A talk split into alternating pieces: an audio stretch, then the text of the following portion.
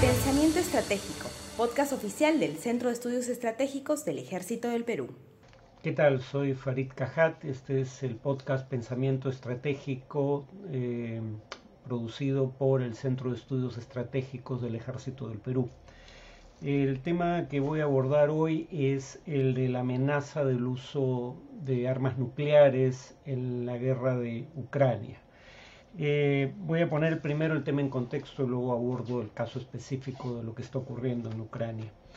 Eh, habría que recordar que cuando se disolvió la Unión Soviética en 1991, alrededor de un tercio del arsenal nuclear soviético y una parte de su industria nuclear eh, estaban en Ucrania, entre otras repúblicas soviéticas. Había armas nucleares en cuatro ex repúblicas soviéticas, incluyendo Rusia. Una de ellas, la que más armamento e industria nuclear tenía, era Ucrania. Eh, pero claro, eh, la razón por la que Ucrania decidió abandonar su, su armamento nuclear, entregarlo a Rusia, y también la industria para producir ese tipo de armamento, es que por un lado, si bien el armamento estaba físicamente en Ucrania, los centros de comando, eh, los sistemas de comando que permitían hacer uso de ese armamento nuclear estaban en Rusia, no en Ucrania. Es decir, Ucrania no tenía cómo utilizar, al menos en ese momento, ese armamento. Eh, en segundo lugar, mantener arsenales nucleares eh, hubiera implicado eh, niveles significativos de inversión solo para mantenimiento y eventualmente repotenciación.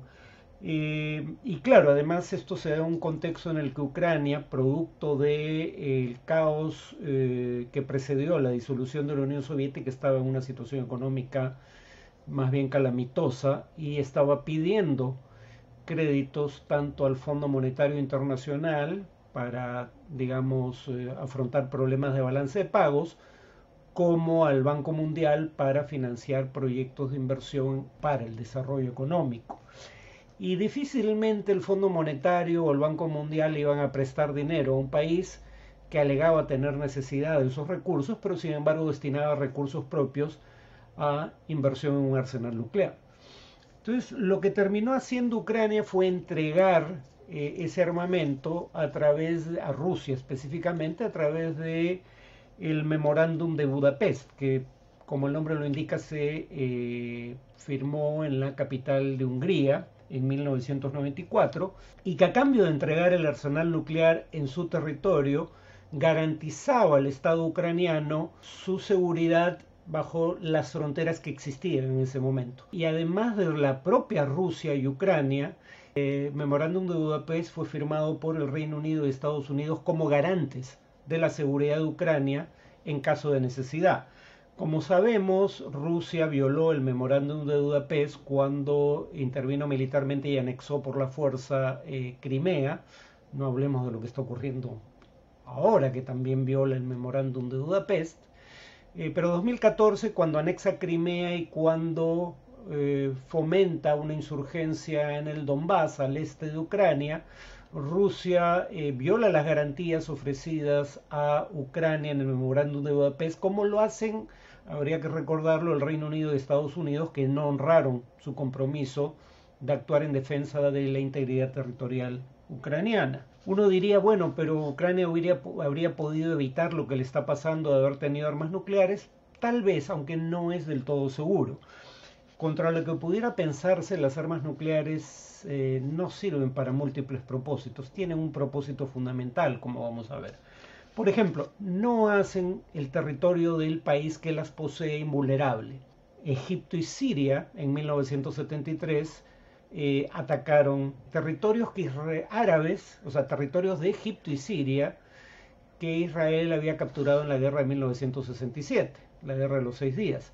Pero el punto es que Egipto y Siria atacaron Israel siendo Israel ya una potencia nuclear. Y sin embargo eh, Israel no utilizó las armas nucleares, sino que peleó la guerra en el plano convencional. Lo mismo podría decirse de la guerra de las Malvinas. Argentina ocupó las Islas Malvinas a través de armamento convencional, el único con el que contaba, pero el Reino Unido no apeló a su arsenal nuclear como una fuente de amenaza para recuperar las Malvinas y las recuperó por medio de eh, armamento convencional, eh, utilizando exclusivamente ese tipo de armamento. Entonces, digamos, eh, hay países que cuentan con armas nucleares que han sido, digamos, atacados por países que no cuentan con ellas y que, y que, digamos, no apelaron para prevalecer en esas guerras convencionales a su arsenal nuclear. Más aún, hay países con armas nucleares que invadieron países sin ellas y perdieron la guerra. En la Unión Soviética, en Afganistán, digamos, eh, hacia finales de la primera década de este siglo, los Estados Unidos en el propio Afganistán el año pasado, o Estados Unidos en Vietnam en 1975. O sea, te repito, estados con armamento eh, nuclear eh, atacaron a países que no contaban con él eh, y perdieron la guerra sin apelar a sus arsenales nucleares eh, ni como fuente de amenaza, ni utilizándolos de manera efectiva en el, en el escenario de combate. ¿no? Para lo que sí sirven las armas nucleares es para que un país se inmune a cualquier intento de conquista total de su territorio o de un cambio de régimen, porque ahí aplica, eh, incluso si el país que ataca es un país que cuenta también con arsenales nucleares, aplica el principio de la destrucción mutua asegurada. Es decir, nadie atacaría con propósitos maximalistas, un cambio de régimen político o una conquista total bueno, está implícito en lo segundo lo, primero, ¿no? Una conquista total del territorio, porque sabe que en respuesta, si el país cuenta además de eh, con armas nucleares, con eh, misiles balísticos de largo alcance, puede hacer llegar una respuesta virtualmente a cualquier parte. Y entonces esa respuesta, en tanto sea devastadora, sirve como, eh, como fuente de disuasión, es decir, no vas a atacar a una potencia nuclear aunque tengas armamento nuclear porque la respuesta de esa potencia nuclear puede tener un costo eh, inaceptable para el atacante. Ahora, ese es el uso para el cual sirven las armas nucleares, ese es el uso que jamás ha sido puesto en cuestión, habría que decir. Ahora, la novedad en lo que está haciendo Rusia al usar o al amenazar con el uso de armas nucleares en Ucrania no es la amenaza misma. Por solo poner un ejemplo, recordemos que en 2018 Kim Jong-un, el líder norcoreano, le dijo a los Estados Unidos que el botón nuclear siempre estaba disponible eh, en su escritorio. Y la respuesta de Donald Trump, en ese entonces presidente de los Estados Unidos, fue fiel a su estilo. Donald Trump dijo, yo también tengo un botón nuclear y es más grande y más poderoso. Por no mencionar que el año previo Trump había amenazado a Rocket Man, como lo llamó, a Kim Jong-un, el líder norcoreano, hombre cohete, lo había amenazado con el uso de eh, armas nucleares, aunque no las mencionó por nombre, cuando dijo que en caso de que eh, Corea del Norte continuara por el camino por el que iba, desarrollando un arsenal nuclear y haciendo pruebas amenazantes para sus vecinos, aunque esto no lo especificó Trump, Corea del Norte sufriría el fuego y la furia de los Estados Unidos en una dimensión que el mundo jamás había conocido. Y habría que recordar que este mundo ya conoció el uso de armas nucleares contra objetivos civiles en Hiroshima y Nagasaki.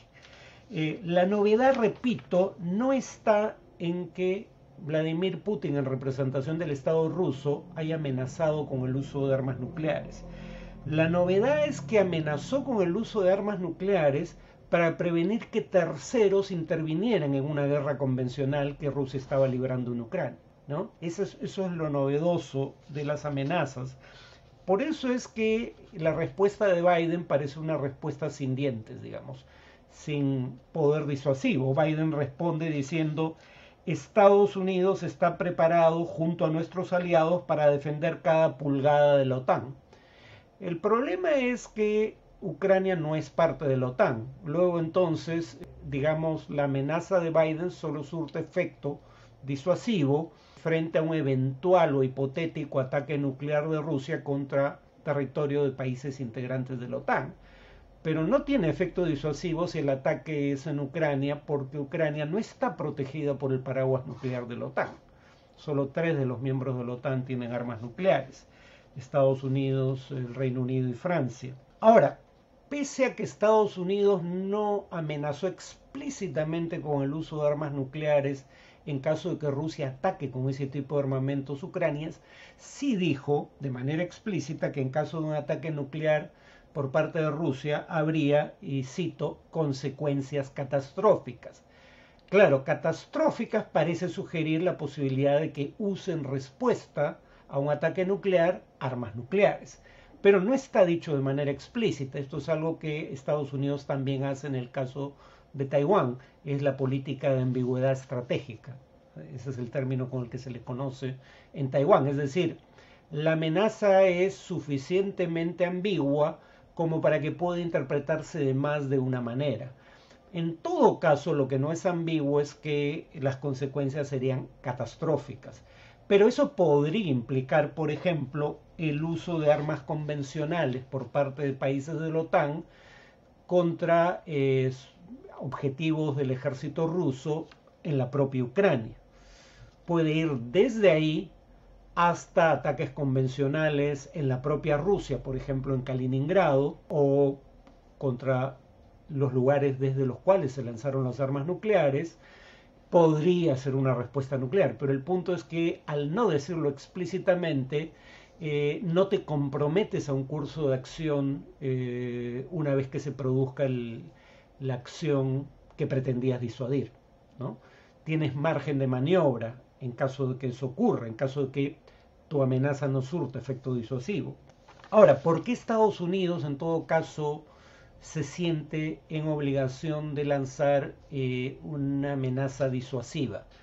no solo para evitar que Rusia utilice armas nucleares en Ucrania, también porque eh, si Rusia llegara a utilizar armas nucleares en Ucrania y Estados Unidos no lanzara una respuesta que pudiera ser considerada enérgica dadas las circunstancias, eh, aunque no sea nuclear, repito, si Estados Unidos no respondiera a esa acción, surgiría el problema de cómo interpretarse, cómo podrían interpretar esos hechos otros actores. Por ejemplo, China podría decir, dado que Estados Unidos no hizo nada significativo en respuesta al uso de armas nucleares en Ucrania, yo puedo amenazar con el uso de esas armas en Taiwán y salirme con la mía, hablando, digamos, de Xi Jinping en representación del Estado chino en otras palabras, China también podría amenazar con el uso de armas nucleares y disuadir a Estados Unidos de hacer algo efectivo para evitar que capture Taiwán, por ejemplo.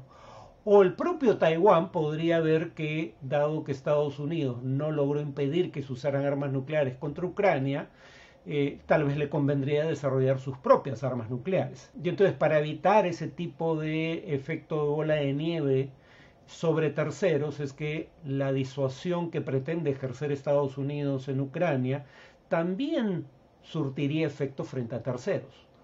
Si Estados Unidos no permite o responde de manera enérgica al uso de armas nucleares en Ucrania, eso hace menos probable que China amenace con el uso de armas nucleares en Taiwán o Taiwán busque adquirir armamento nuclear para su propia defensa. Ahora bien, otra cosa que es novedosa en el caso de la amenaza nuclear de Putin, aparte del hecho que la eh, lanza para evitar eh, que terceros intervengan incluso en el plano convencional en Ucrania, una vez que decidió invadir ese país, son las causas por las cuales Rusia ahora alega que podría usar armas nucleares.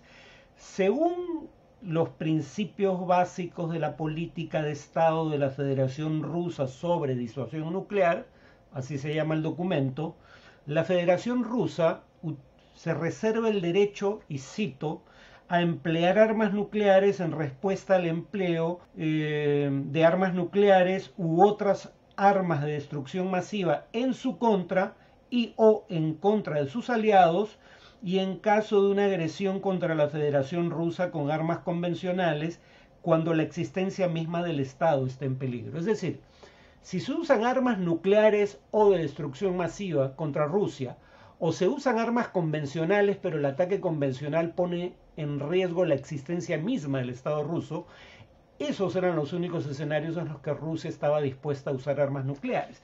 Pero eh, el discurso de Putin cambia, digamos, por decisión propia, lo que dice la, estrategia de disuasión nuclear oficial del país que preside. Porque en un discurso reciente Putin dijo lo siguiente, en caso de una amenaza contra nuestra integridad territorial, no contra la existencia de Rusia, contra nuestra integridad territorial y para defender a Rusia y a nuestro pueblo, ciertamente haremos uso de todos los sistemas de armas a nuestra disposición. Este no es un bluff. Eh, aquí esta última línea lo delata. ¿no? Eh, para que un bluff funcione, eh, aquel a quien va dirigido debe creer que no es un bluff, que es una amenaza real. Entonces, claro, quien está haciendo un bluff tiene incentivos para decir exactamente lo que dijo Putin. Esto no es un bluff. Sobre todo porque él mismo debe ser consciente de que esa amenaza no es creíble. Todo el mundo entiende, porque todos los países tienen doctrinas similares en la materia, que si el régimen político o la existencia misma del Estado está en juego, Bajo esas circunstancias es creíble la amenaza de uso de armas nucleares. Pero acá Rusia, bajo, digamos, eh, o a través del discurso de Putin, lo que está diciendo es lo siguiente. Yo estoy dispuesto a usar armas nucleares para garantizar la integridad de mi territorio. Es decir, no importa si el ataque es contra una región marginal de Rusia o contra Kaliningrado que ni siquiera está integrado al resto de Rusia, como vimos en un podcast eh, anterior. Y además, Rusia acaba de anexar cuatro provincias de Ucrania y ya había anexado, como mencionamos, Crimea. Entonces, estás diciendo que si el país al que invadiste y cuyo territorio anexaste, violando el derecho internacional, intenta recuperar su territorio, bajo los términos expuestos por Putin, estaría dispuesto a utilizar armas nucleares en contra del ejército de ese país, es decir, el ejército ucraniano. Eh, o sea, repito, Putin debe ser consciente de que no, esta no es una amenaza creíble, salvo que pretendas presentarte como un actor irracional. De un actor racional, esa no es una amenaza creíble. No te expones a una guerra que pueda llevar a tu propia aniquilación por un interés marginal para la existencia de tu Estado, ¿no?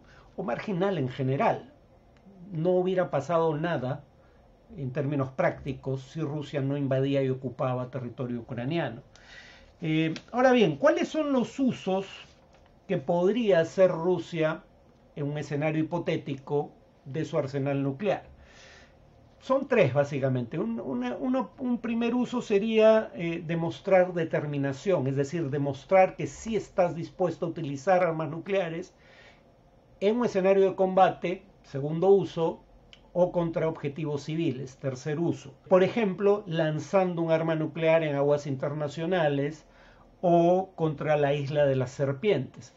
No matas a nadie en principio, no destruyes infraestructura, pero dejas en claro que estás dispuesto a usar ese tipo de armamento. En mi opinión, este es el único uso, aunque no creo que sea muy probable, este es el único uso posible. Porque los otros dos tampoco tienen mucho sentido.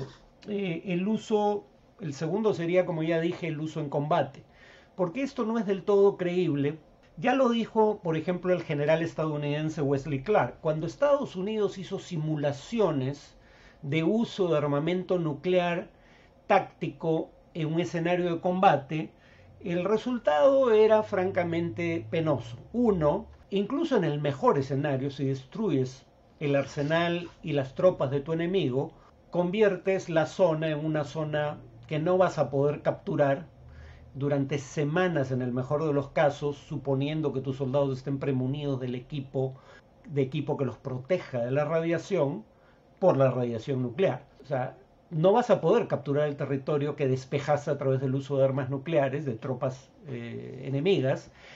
No va a poder habitar nadie en ese territorio por años, porque la radiación puede perdurar por años. No vas a poder explotar ningún recurso que hubiera en esa zona. Pero además, según eh, no solo el general Clark, también según simulaciones hechas por actores privados, una bomba de 5 kilotones, es decir, una bomba que tenga eh, la tercera parte del potencial de la bomba que estalló en Hiroshima, si fuera lanzada, por ejemplo, contra una unidad de blindados que está dispersa en el territorio, no concentrada, destruiría unos 13 tanques. Y la pregunta es, ¿vale la pena para ese fin utilizar armas nucleares? Y lo mismo respecto a las tropas si estas no están concentradas en un territorio. Entonces no parece digamos, razonable usar armas nucleares para prevalecer en el campo de batalla. ¿no? Y el tercer uso sería operaciones de castigo, es decir, operaciones que buscan quebrar la voluntad de resistir del ejército y de la población del país eh, con el que se combate. Eh, por ejemplo, atacando ciudades o centros políticos dentro de estas. Eh, pero repito, esto tampoco tiene sentido. ¿Por qué? Primero porque se puede causar, suponiendo que ese sea el propósito, igual grado de destrucción con armamento convencional. Ya ha ocurrido en esta guerra y que no todo el mundo lo recuerda es sintomático. ¿no? O sea, destruir ciudades con armamento convencional no genera la resistencia ética que genera destruir ciudades con armas nucleares por el estigma asociado a las propias armas nucleares, lo que se deben llamar el tabú nuclear. Y repito, Rusia ya ha destruido casi completamente una ciudad ucraniana, Mariupol, una ciudad que tenía cerca de medio millón de habitantes antes de la guerra, y la destruyó con armamento convencional. No necesitó para ese propósito usar armas nucleares. Entonces, ¿para qué correr el riesgo de una respuesta significativa, no solo de la OTAN, sino de países como China, que pueden apoyar en alguna medida a Rusia en sus objetivos en Ucrania, pero no al punto probablemente de avalar el uso de armas nucleares, ¿para qué correr riesgos para lograr un objetivo que podrías lograr sin correr riesgos similares a través del uso de armas convencionales? Hoy en día, mientras hablamos, Rusia está destruyendo centrales eléctricas de manera sistemática en Ucrania, básicamente con operaciones de castigo que quieren minar la voluntad de resistir los ucranianos porque la amenaza es explícita. Los va a dejar sin eh, generación eléctrica que es necesaria para eh, a su vez generar eh, calor durante el invierno si siguen resistiendo, si siguen avanzando en particular. Y acá nuevamente el punto es, como dije, eso lo está haciendo con armamento convencional, no necesita armas nucleares para ese fin. Entonces, digamos, no parece tener mayor sentido, salvo en el primero de los tres escenarios descritos del uso de armas nucleares, e incluso ese escenario me parece improbable. Bueno, eso es todo por este podcast. Nos vemos en la siguiente emisión dentro de 15 días. Pensamiento Estratégico, podcast oficial del Centro de Estudios Estratégicos del Ejército del Perú.